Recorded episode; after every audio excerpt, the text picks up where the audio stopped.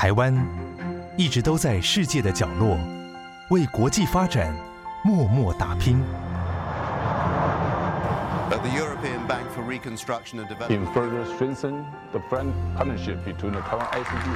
接轨全球，分享台湾经验，这里是国和会。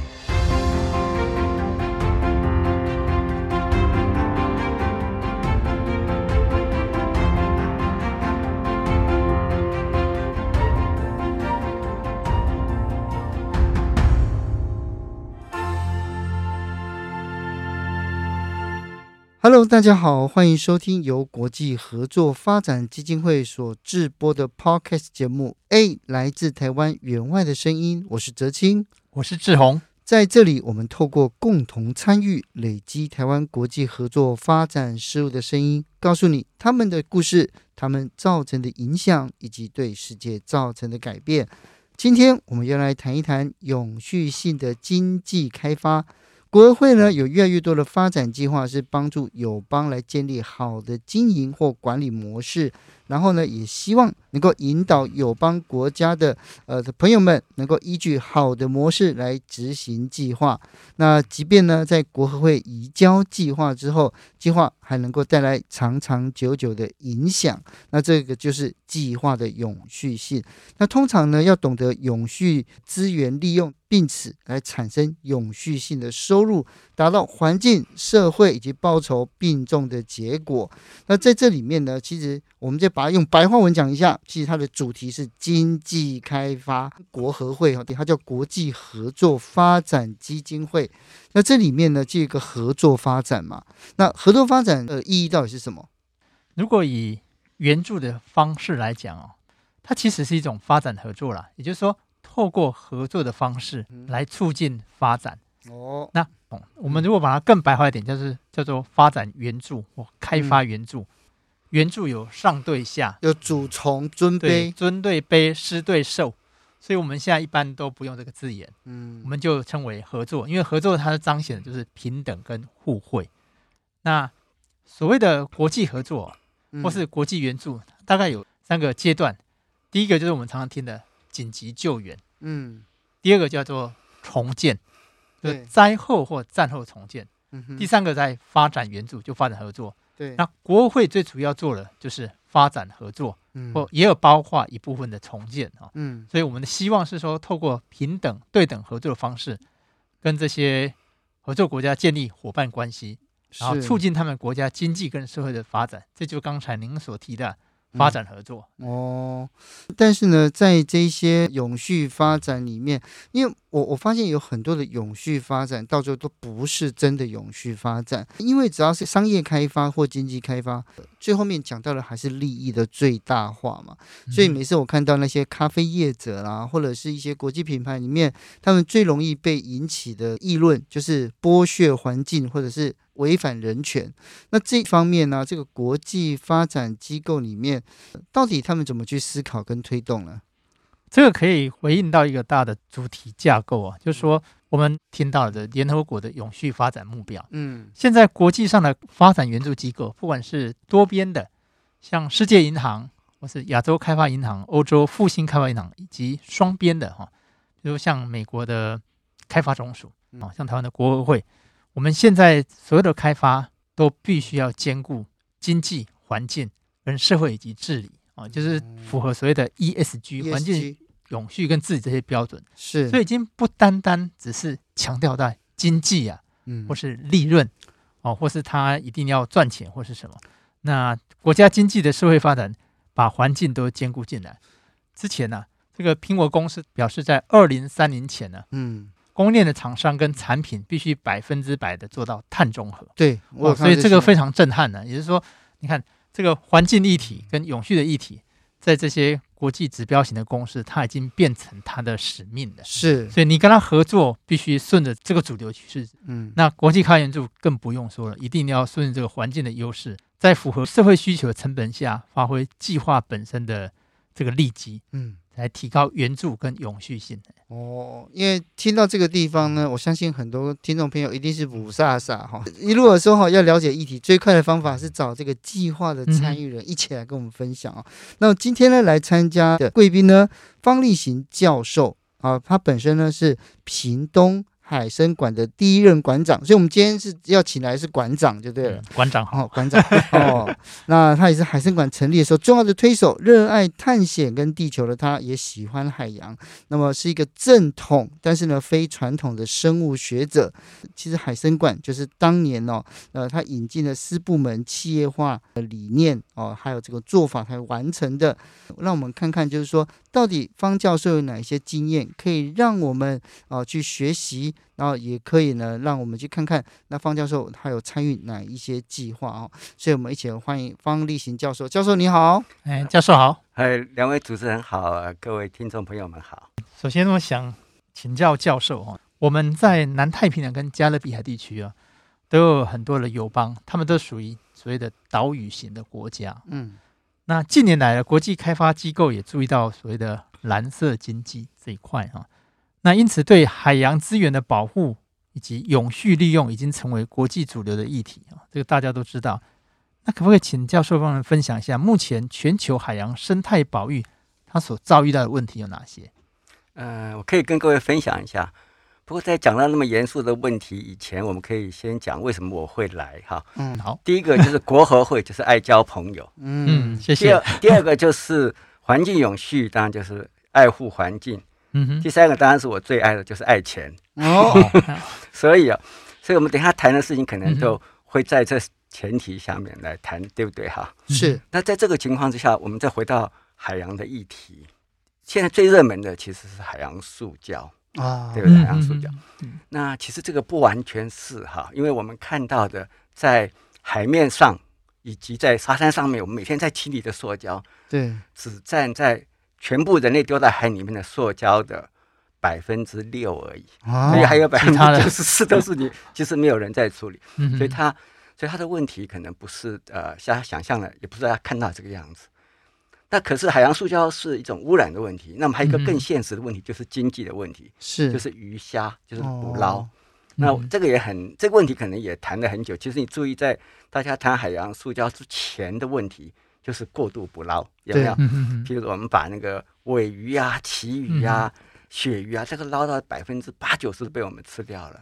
嗯，所以这是全世界都面临的问题。是，但是其实还有一个更重要的问题，还有更重要的，对，就是全球变迁。哦，气候变迁，气候变迁。那这一两年来，尤其今年来，非常非常清楚。那陆地上有非常大的变化，可是千万不要忘记，整个地球最大的呃调节器。其实是海洋，对对对对，所以海水的上升，海水温度的变化，它造成海洋生物栖地的改变，哈，嗯，是我们未来可能比呃资源过度捕捞，呃这个呃作废，嗯，还有我们现在一般，啊，比如我们讲的少数的单一物种，比如说我们讲的是珊瑚啊什么，嗯的这个变化更严重的是，其实是上位的全球呃变迁的问题，是。方教授跟我们分享了，就是当代最重要的几个海洋议题，包括了过度捕捞，然后海洋的废塑，还有地球暖化。那这一些重要的议题要怎么样带到之前一个重要的计划，也就是海参馆？呃，方教授是啊，屏东海参馆的创馆的馆长嘛。当时在创立呃海参馆的时候，如何把这些概念把它带进去博物馆的经营呢？哇，这个问题有点像博士班口试，因为我就认为小孩，然后被你问这个 问题，对对对，开玩笑，对对。好，海生馆本身就非常特别，各位朋友们注意到，在台湾所有的博博物馆里面，尤其是国家最大型的博物馆——海生馆的三个最大型的博物馆之一啊，就是海生馆、科学工艺博物馆，还有那个呃自然科学博物馆哈。那海生馆是放在非常偏远的地方，呃，车城，车城。呃，在一九九一年，然后民国八十年的时候，嗯、大家讲车城，都以为海生馆要盖在苏二旁边那个车 城，车城所以他第一个概念非常清楚了，嗯、就是偏乡再生，哦，就跟你们刚才讲的是非常类似的哈，就是比较偏远的国家哈，对对哈。那第二个，在我盖这个的过程中间，呃，我的第二个想象就是自力更生。哦，就像你们刚刚讲的，就是如何能够有永续的经营的钱，不要每一年我就要跟政府去要预算。OK，所以我才会后来当政府钱经费不够的时候。那我就会比较勇敢去引进了民间，就是私部门的东西。所谓比较勇敢，是因为你引进了民间的东西，你一定会被讲说你是图利这样。特定厂商，对对对对，怎么这么聪明啊？现在你也可以去当这个馆长。有人找过，对对对，我们这边有两个馆长。对对对对。那第三个，呃，做 BOT 一个非常重要的事情，因为它是国立的机构。如果我要造福乡里的话，我一定要用到在地的人。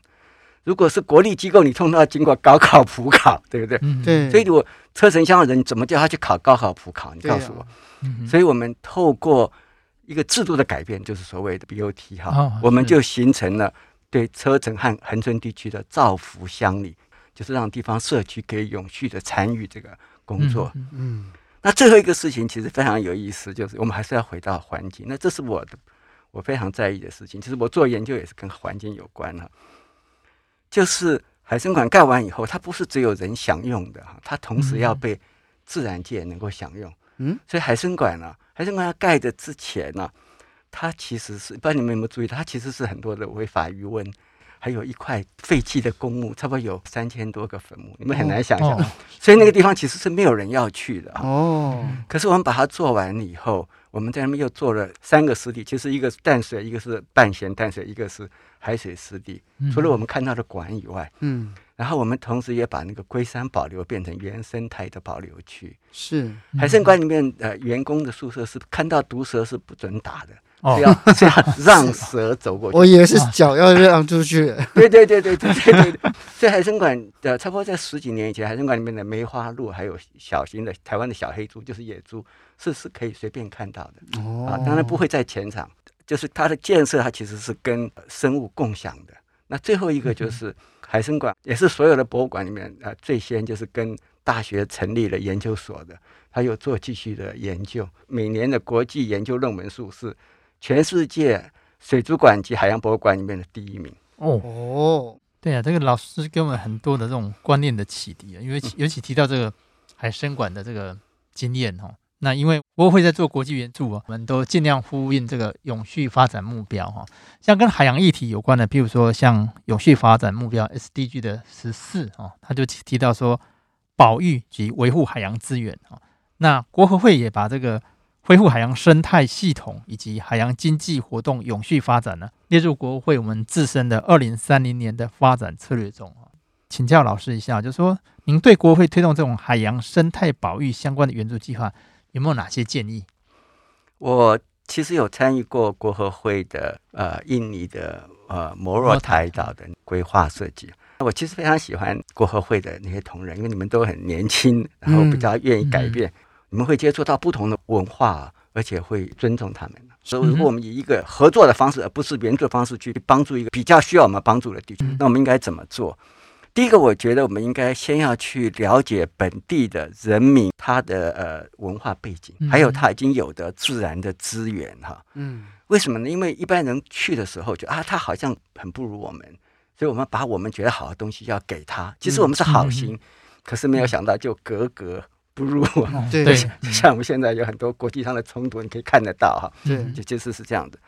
那如果我们了解本地及人民的，还有当地的那些自然的资源，它的文化以后啊，那第二个我们就可以先要看一看它。当有这些资源、有这些文化以后，它的内在市场和外在市场在哪里？为什么要先看它的内在市场呢？早年西方的东方援助就是，它就是让这些落后地区的这个环境、这个百姓哈，去服务西方的游客。譬如说，我们以前在东南亚所有的那个。财源都是来自于西方的游客，是。啊，然后我们的资源也是卖给西方啊，嗯，那可能未来我们应该要考虑到它内在市场的需求，因为内在本身也是一个循环的经济嘛，哈，我们再去看到这个市场如何去跟外在的市场结合，就不会满足了外在市场而牺牲了内在的一些很重要的东西哈，嗯。嗯嗯。第三个就是比较现代化的概念，就是说这些用的东西它必须是可以循环再利用的。那还是举西方一些在东方的发展的部分，就印尼啊、菲律宾那边的砍木材啊，嗯嗯、那这个东西它砍掉了，它的循环再利用就比较不够好了。对，那后来后来他们发现，因为他们也需要塑胶，需要油棕，他们就种这个。嗯、那这个算不算是？哎，我我把这个砍掉了，我又种树呢？嗯啊，那以前我们认为啊，只要绿色的就是树了。对。那么现在发现，其实它的生态系是完全不一样的。对。循环再利用的能力，可能是我们需要去更加入对这个对外合作的一个概念。嗯嗯嗯。刚刚教授跟我们分享了这永续性的定义，还有我们怎么样去理解。那在呃在计划的推动哦，无论是像观光的计划，或者是其他的可能性。呃，因为国会呢，在我们的友邦，包括了圣克里斯多福，有援助规划的景观公园，然后在帛琉呢，也有跟那个日本的那个萨萨高瓦，哦，就是四川和平基金会有合作一个示范农场的观光行程。那这些计划呢，都是顺应环境的特点来规划的。那我我想要请教一下方教授，就这些国会的这个生态旅游计划。它到底有哪一些值得我们注意的，或者它是可以被改善的呢？其实，呃，您刚刚提的两个计划，它基本上都是呃有远大的理想，但是是从比较一点一点开始做的了。是啊，譬如您讲那个呃圣克里斯多福那个哈，它其实是希望能够让整个海岸能够发展起来，然后也能够带动社区，所以国合会就先从把它建立了一个绿建筑，让它有一个据点开始做，再下一步他就开始去。组织社区的管理委员会，啊，然后引导社区管理委员会再了解在地的一些产品资源，然后可以透过公园啊或者游客的出现呐、啊，然后开始有它的市场。那但是目前为止哈、啊，前面比较偏向于硬体的先的投资嘛哈，那后面可能就有国合会要慢慢在想法上、做法方做法上，或就是软体了哈，去带着他们往前走。那这个可能是要需要时间的，因为那个想法和观念本来就不太一样。嗯，对。我为什么会问这个问题的原因，是因为全世界在做永续性，还有这个说经济开发，然后又要做博物馆，大家想要就是毕尔包。嗯。那毕尔包这个案子实际上太吸引人了，而且它太成功。我觉得某个程度，它商业商业上非常成功嘛。是的，是的。所以大家都想要把这个模式套在。所有的博物馆，例如开发案上面，哎，海岸的开发，就是说，哎，生态博物馆的开发，但是这样子案子是应该是有利有弊嘛？教授你怎么看呢？那个那个泽清其实还算博学多闻的。毕尔包在博物馆的确是引起一个风潮，嗯、但是你千万不要忘记，它是在呃西方非常现代化的那个呃传统的概念和市场上面在运作的。哦，毕尔包的出现呢，对我们现在要帮助的国家。圣克里斯托福、帛琉哈是没有办法去做这种事，哦，没有办法做的。对对对，那可是我们可以用类似的概念，嗯，那譬如我们那时候做摩洛台岛的时候，摩洛台岛它没有办法去盖一个像比尔包的那那么漂亮的东西，盖了那么多也没有人去，你知道吗？对啊。所以摩洛台是什么样子的东西可以找到它的亮点？那就是从它的自然资源，从它的历史，从它的文化中间去找那个东西。它虽然不是一个。具体的博物馆，它可能是一个生态型的博物馆。那个生态型的博物馆是透过我们人为的知识也好，甚至是科技把它慢慢去去把它培育引导，呃，把它带出来也好，它就是印尼一万多个岛屿里面最具有代表性的博物馆。那你说好不好？嗯，对不对？可是我们一般来的传统开发商去做开发的时候，都不会去想这些事情。是他想的就是说，哎，我现在成功的市场是怎样？嗯，那我要去那里。成功的市场就是我们这种已经已发展国家的市场，你怎么去那边做呢？你就要去做电子嘛，嗯，对不对？嗯、然后他去做那个什么，讲不好听点，就是去去那什么那个呃巴黎的那种高阶的那种博物馆里面去去，不太可能嘛。所以所以一开始讲，我们刚刚讲的第一句话就是，也是跟那个国合会合作所获得的经验呢，就是说，我们先要去了解在地居民的文化背景，是自然资源的特色。他们是怎么运用它？那我们用我们的知识和经验，或者甚至是科技，把它跟现有的市场接轨。哦，所以呢，大家听到教授这样谈，是不是有感觉到呃有很不一样的观点跟视野呢？那下接下来还有很多的内容，我想可以跟大家分享。我们马上回来，更精彩的还在后面。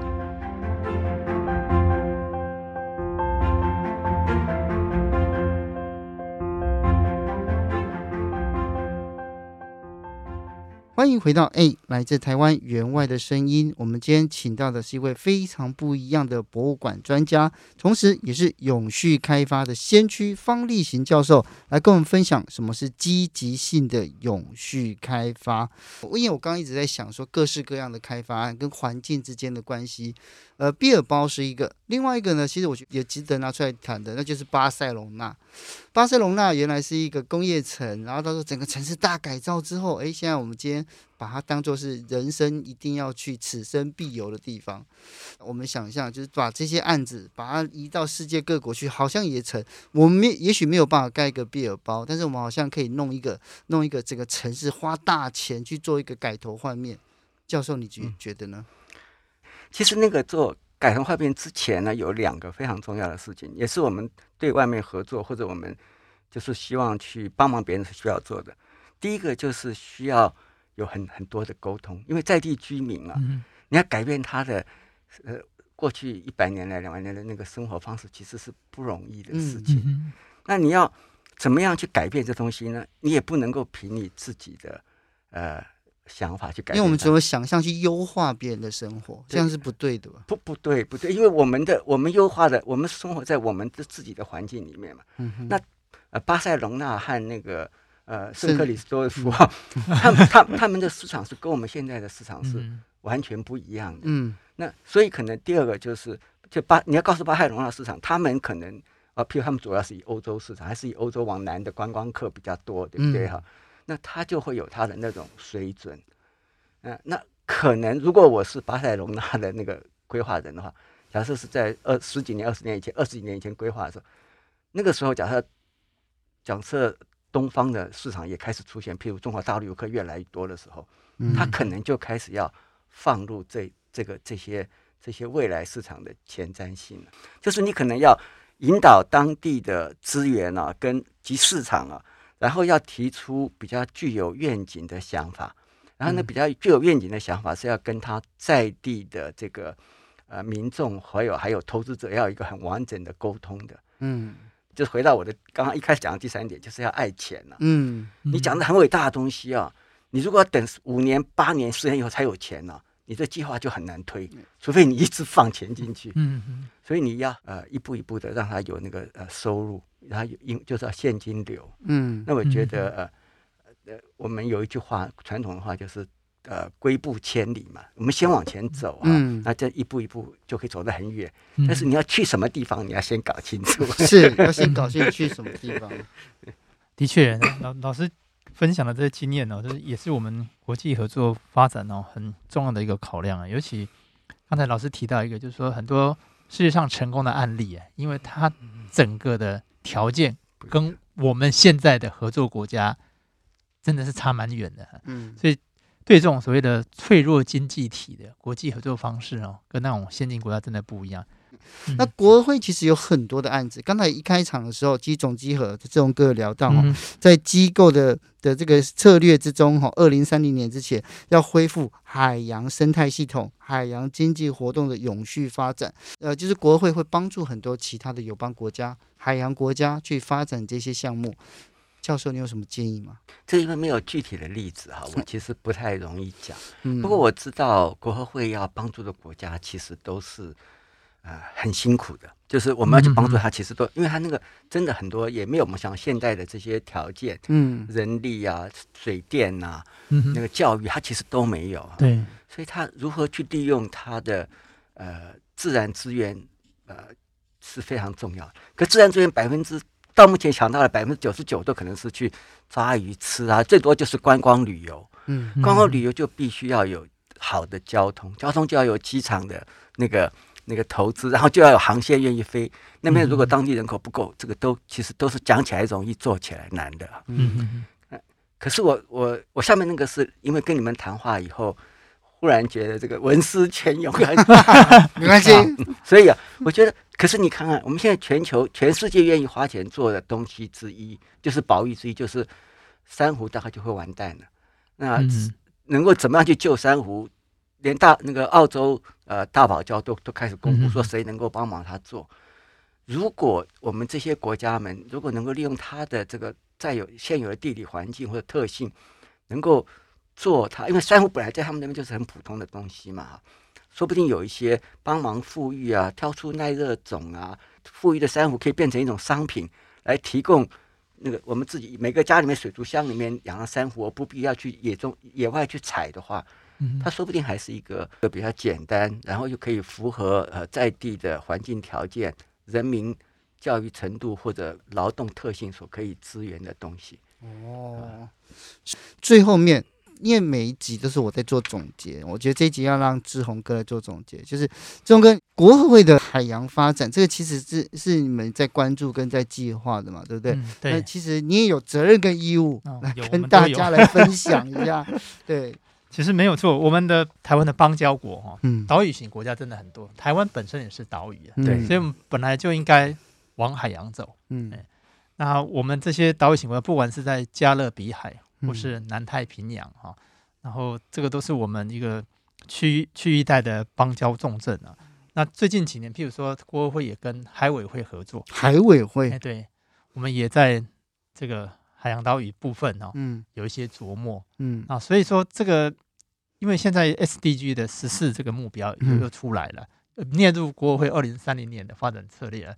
所以我们希望说能够在海洋议题能够更加琢磨，然后跟这些岛屿型的邦交国建立更密切的关系。那我相信呢，因为每个岛屿型的国家都有它不同的问题，就像老师讲的啊，嗯，那譬如说像珊瑚富裕啊，或是这些海平面上升哦，像这种议题，像日本就做很多，嗯，所以我相信我们可以在这里面找出一些利基，就说台湾可以着力的地方，因为毕竟这些国家规模都很小，嗯，那。除了援助之外，我们也在思索说，看有没有什么方法可以把它建立一个 model，嗯，说它可以就是 sustain 自己可以自我维护下去，不需要一堆这个援助资源一直注入，同时也兼顾它的在地的需要，还有基本的经济规模，然后跟海洋保育能够兼顾，这一直是我们未来哈必须要走的路，而且也是 SDG 这国际趋势。是那。方教授，最后有没有想要跟大家分享的？身为海洋国家子民，而且我们跟海洋依存度这么高，我们应该怎么样来看待海洋资源呢？嗯，我还是想呃跟着总机合的话往下走。我的态度就觉得说，其实我们交朋友当然不能只交富的，一定要交穷的。那交了朋友穷朋友的话，他一定。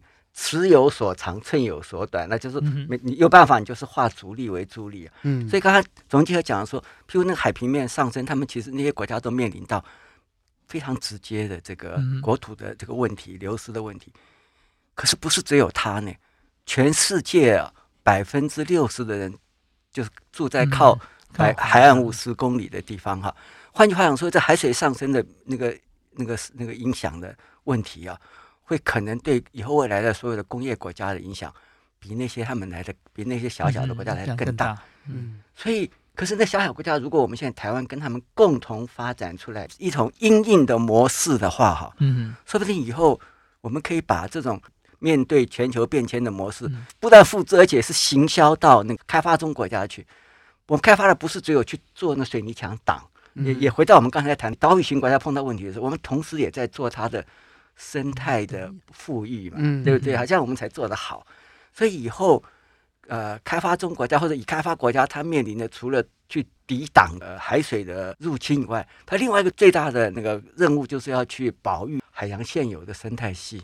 嗯嗯嗯。所以某个程度上来讲啊，我们虽然刚才讲的是好像在那边嘻嘻哈哈聊天呢，啊，说不定我们碰到了一些非常有机会、非常重要。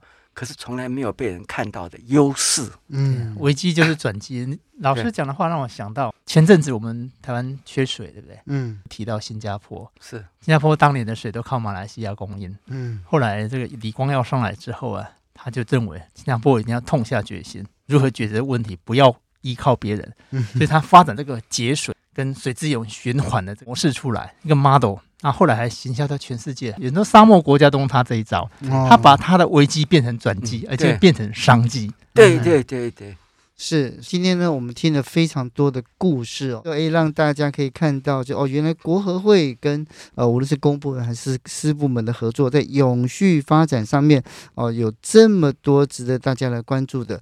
那再一次感谢方教授今天的莅临跟分享，谢谢你，谢谢教授，谢谢谢谢。谢谢谢谢那如果想知道更多台湾推动国际发展援助的故事，想知道远在天边的台湾人如何打拼，请准时收听下一集。下一集呢，我们要来谈一谈联合国永续发展目标如何为教育带来实现有教无类、翻转未来的契机。最后，也不要忘记订阅我们 AID 来自台湾员外的声音。我是哲青，我是志宏，我们下次见喽，拜拜，拜拜。